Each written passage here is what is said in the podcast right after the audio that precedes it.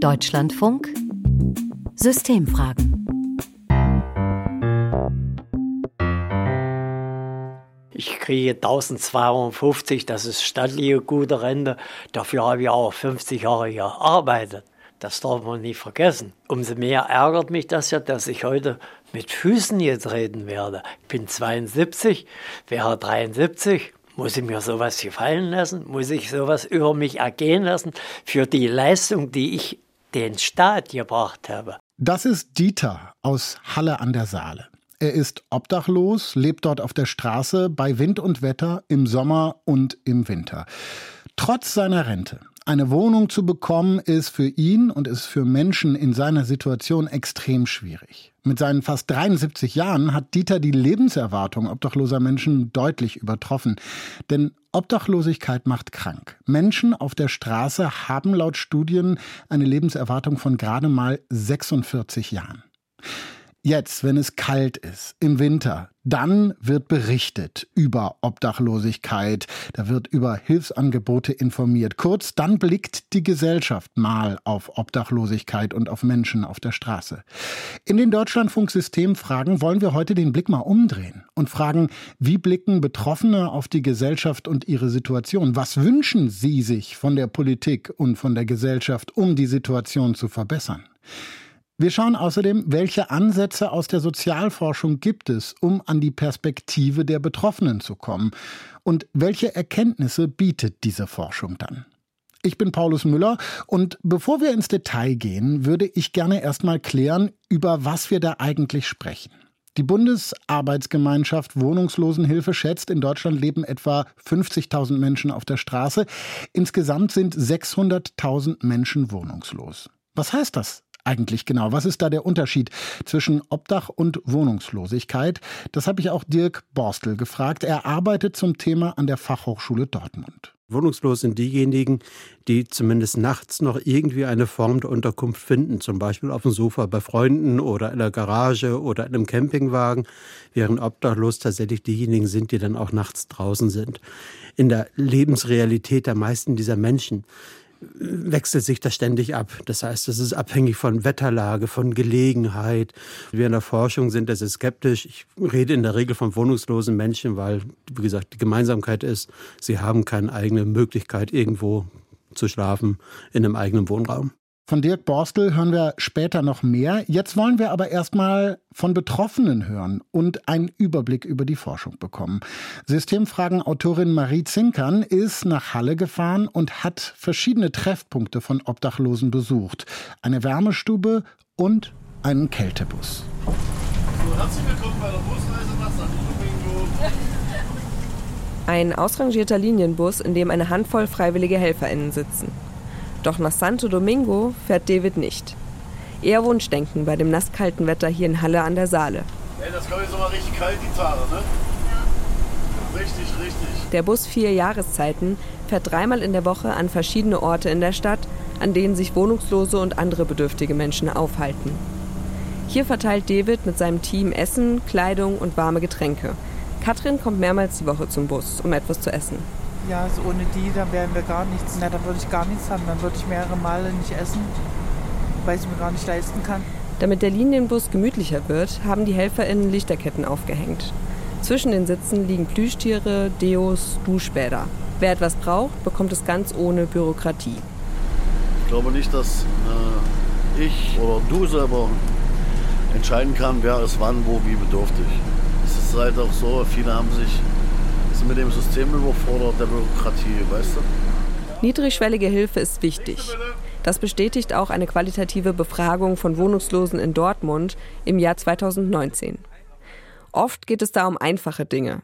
Termine werden von Betroffenen zum Beispiel verpasst, weil es keine Möglichkeiten für sie gibt, das Handy zu laden. Der alltägliche Überlebenskampf macht längerfristiges Planen oft unmöglich. Laut der Berliner Caritas arbeiten Kältehilfeeinrichtungen diesen Winter an der Belastungsgrenze denn es gibt immer mehr Menschen auf der Straße. Zählungen sind schwierig. Die Forschung konzentriert sich deshalb oft auf qualitative Interviews, arbeitet beispielhaft. Auch weil es den Wohnungslosen nicht gibt. Wohnungslosigkeit hat sehr viele unterschiedliche Facetten. Dieter zum Beispiel hat 50 Jahre seines Lebens gearbeitet. Doch jetzt muss er in der Notunterkunft schlafen. Ich finde das unwürdig.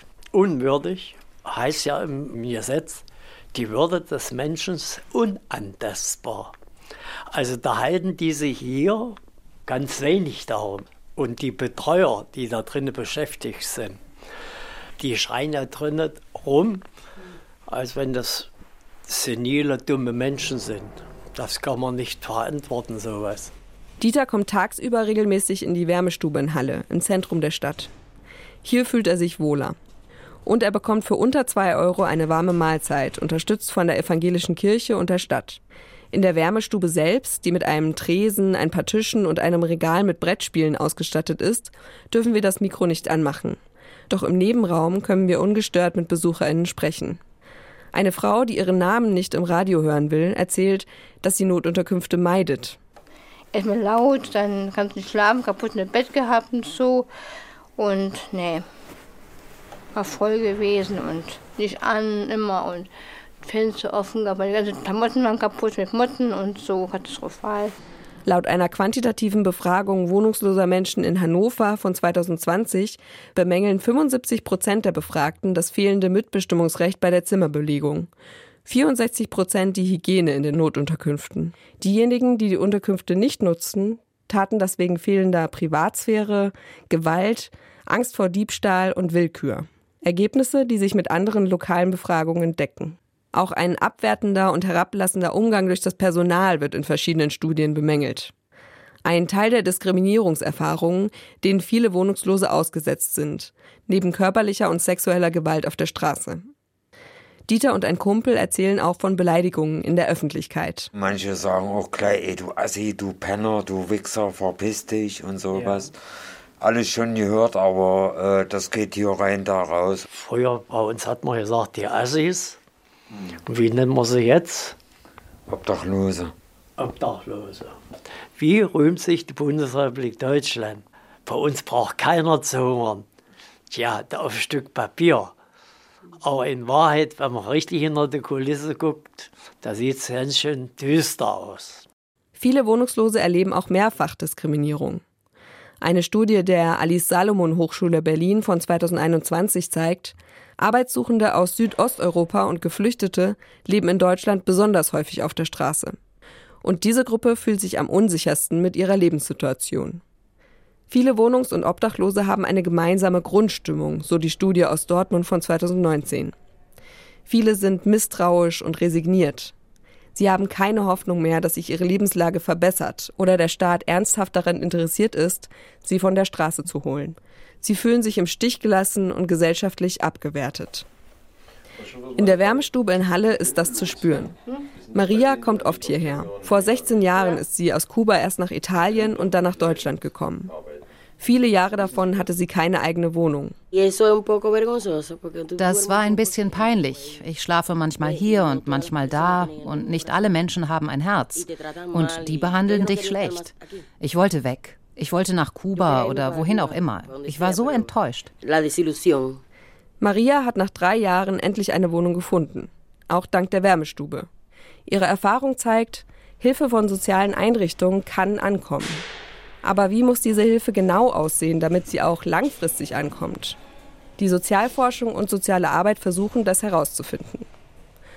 Und jetzt? Hat Maria einen Wunsch für die Zukunft? Ja, arbeiten und vorwärtskommen, die verlorene Zeit nachholen. Und jetzt will ich nur noch arbeiten und mich organisieren.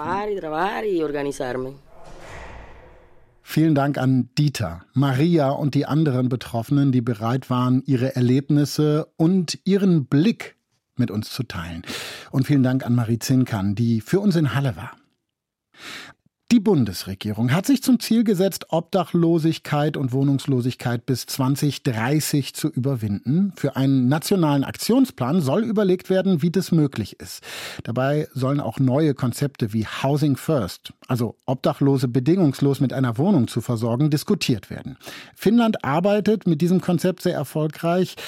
Außerdem sollen für diesen Aktionsplan alle Beteiligten gehört werden. Das verspricht die Regierung.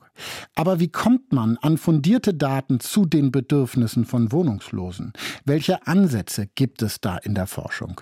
Dirk Borstel haben wir ja vorhin schon kurz gehört. Er ist Professor für Politikwissenschaft an der Fachhochschule Dortmund, forscht dort zu Obdachlosen und er hat vor vier Jahren eine umfassende Studie in Dortmund durchgeführt.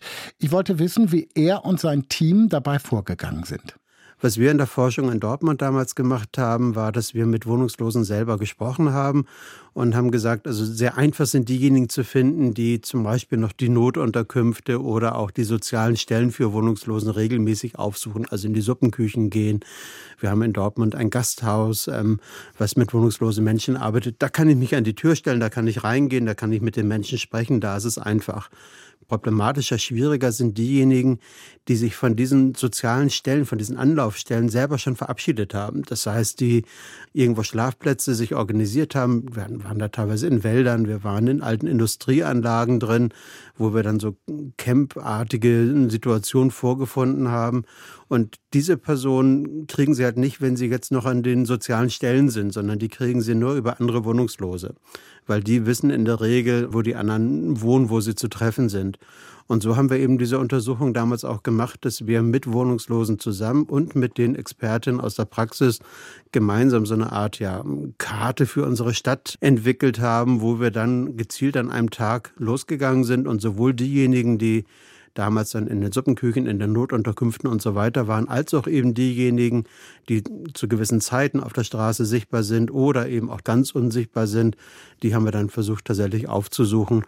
Trotzdem bleibt es schwierig. Das heißt, das sind, das sind Ängste Ängste wahrscheinlich, ne? Ja, natürlich. Das sind Ängste. Manchmal sind es auch Sprachbarrieren. Ähm, vor allem muss man wissen, es sind Menschen, die teilweise auch jedes Selbstbewusstsein verloren haben. Das heißt, Diskriminierung führt häufig dazu, dass der eigene Selbstwert tatsächlich verschwindet. Und ähm, wenn dann jemand kommt und sagt, ich interessiere mich für dich, dann sind die einen sehr begeistert davon, weil sie das gar nicht mehr kennen.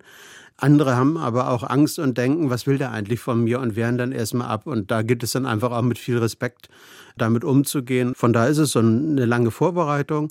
Es ist ein langes Ranrobben. Und ähm, aufwendig, ja. Einfach äh, zeitaufwendig. Personen brauchen Sie, die das machen und so weiter und so fort.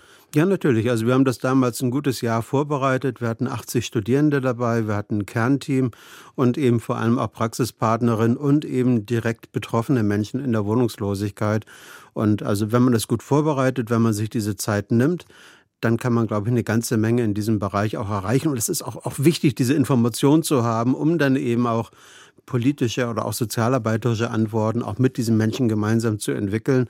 Das ist eben kein Forschungsfeld, wo ich mich jetzt einen Rechner setzen kann und sage, ich hau mal einen Link raus und dann kriege ich irgendwie eine Umfrage, sondern da müssen sie ins Feld, da müssen sie vor Ort, da müssen sie auch sensibel sein und ähm, dann müssen sie auch mit Leuten ins Feld gehen, die sie auch gut vorbereiten. Dauert, geht aber. Mit dieser Art der Aktionsforschung, 2019 äh, war das, ne? da haben Sie ja sozusagen Zählung und qualitative Forschung vereint. Sind Sie da zu guten Ergebnissen gekommen bei? Wir waren total erstaunt, äh, also als wir die Idee entworfen hatten, haben wir ehrlich gesagt gesagt, wir gucken einfach mal, wie weit wir überhaupt kommen und haben gar nicht damit gerechnet, dass uns das wirklich gelingen könnte. Und ähm, wir waren am Ende sowohl von den Daten als auch von der Intensität oder der Qualität der Daten wirklich sehr, sehr überrascht. Ich habe nicht damit gerechnet, ähm, so intensive Gespräche auf der Straße führen zu können mit zunächst mir sehr fremden Menschen. Und es gab von vielen wohnungslosen Menschen ein sehr, sehr positives Feedback, weil äh, sie immer wieder sagten, also uns fragt eigentlich nie jemand, wie es uns geht. Uns begegnet selten jemand mit Respekt. Wir kriegen zwar mal einen Euro hier und da auch mal einen Kaffee oder ähnliche Dinge, aber ein ehrliches Interesse an der Lebenssituation, also ein sich darauf einlassen, ein verstehen wollender Blick auf diese Menschen, das sind viele von denen gar nicht mehr gewohnt. Aber das heißt ganz kurz, also damit ist jetzt nicht gemeint von Stellen, die sich um Obdach und Wohnungslose kümmern, sondern wir alle sind damit gemeint? Wir sind erstmal alle damit gemeint, sind aber auch teilweise Stellen gemeint, die sich gezielt an diese Personenkreise richten. Wir haben zum Beispiel eine Detailuntersuchung damals gehabt zur Notunterkunft für Männer. Ähm, sehr viele Männer, die eigentlich berechtigt wären, gehen dort nicht rein, weil sie Angst haben vor den Zuständen dort, weil sie sich nicht gut behandelt fühlen. Das heißt, wir haben auch ein Problem Diskriminierung zum Teil auch in den sozusagen dafür zuständigen Strukturen. Und auch das gilt es zu thematisieren und auch selbstkritisch damit umzugehen und entsprechende ja, Antworten dafür zu finden. Das war auch nicht ganz einfach danach, das zu diskutieren und auch zu präsentieren. Hm. Schauen wir doch mal darauf, was man sozusagen tun könnte, wenn man jetzt die Ergebnisse Ihrer und anderer Forschung zum Thema nimmt. Äh, was ich mich immer frage, es gibt ja verschiedene Möglichkeiten, an ein Problem dran zu gehen. Äh, einmal, wie können diejenigen, die in der Situation sind, da wieder rauskommen? Ein anderer Ansatz wäre ja vielleicht auch, auf die Gründe zu schauen, warum Menschen obdach und wohnungslos sind und dann vielleicht etwas gegen die Gründe zu tun oder da anzusetzen. Halten Sie das für sinnvoll? Ja, wir haben ein ganz großes Missverständnis äh, immer dann, wenn wir über die Lösung reden. Und zwar muss man Wohnungslosigkeit als das Ergebnis eines krisenhaften Prozesses verstehen und nicht als der Beginn eines krisenhaften Prozesses. Bedeutet übersetzt, es reicht nicht Wohnungslosen zum Beispiel sofort eine Wohnung zu geben und dann sei das Problem gelöst. Also das ist ja der Ansatz in Finnland, ne? Housing First. Ja, nicht ganz, weil ähm, Housing First, also nichts geht ohne eine Wohnung. Das ist, ähm, hat ja eine gewisse innere Logik. Ähm, aber es gab natürlich viele Gründe oder häufig auch sehr unterschiedliche Gründe, warum Menschen in die Wohnungslosigkeit gekommen sind. Und ähm, wenn diese Gründe nicht ähm, beachtet werden, nicht gesehen werden, also diese Krise, die der Wohnungslosigkeit vorwegging, dann ist die Wahrscheinlichkeit, dass die Menschen ähm, mit der neuen Wohnung zum Beispiel ähm, auch nicht wirklich klarkommen, sie vielleicht schnell wieder verlieren oder äh, da in eine Situation geraten, die sie auch überfordert, relativ groß. Das heißt, was wir brauchen, ist ähm, ein, sehr individueller Blick für das jeweilige Schicksal dieser Menschen. Also was hat sie in die Wohnungslosigkeit geführt? Was sind die Gründe? Dafür braucht es Antworten. Aber wie gesagt, nichts geht ohne eine Wohnung. Solange wir nicht genügend Wohnungen auch in diesem Preissegment haben, werden wir weiter auf jeden Fall auch über Wohnungslosigkeit und über Obdachlosigkeit sprechen. Mir ist, wie gesagt, wichtig, dieser individuelle Blick. Das sind ganz eigene Geschichten, das sind ganz eigene Wege, das sind auch ganz eigene ja, ja, biografische Momente gewesen, die das alte Wohnen oder das vorherige Wohnen verunmöglicht haben. Und wenn wir das nicht individuell auch sehen, dann wird es auch schwer, diese Menschen ähm, sofort wieder durch eine Wohnung in ein neues Wohnen zu vermitteln. Also von da brauchst du auch sehr viel einerseits sozialarbeiterische Kompetenz und wir haben noch ein, ein zusätzliches Problem.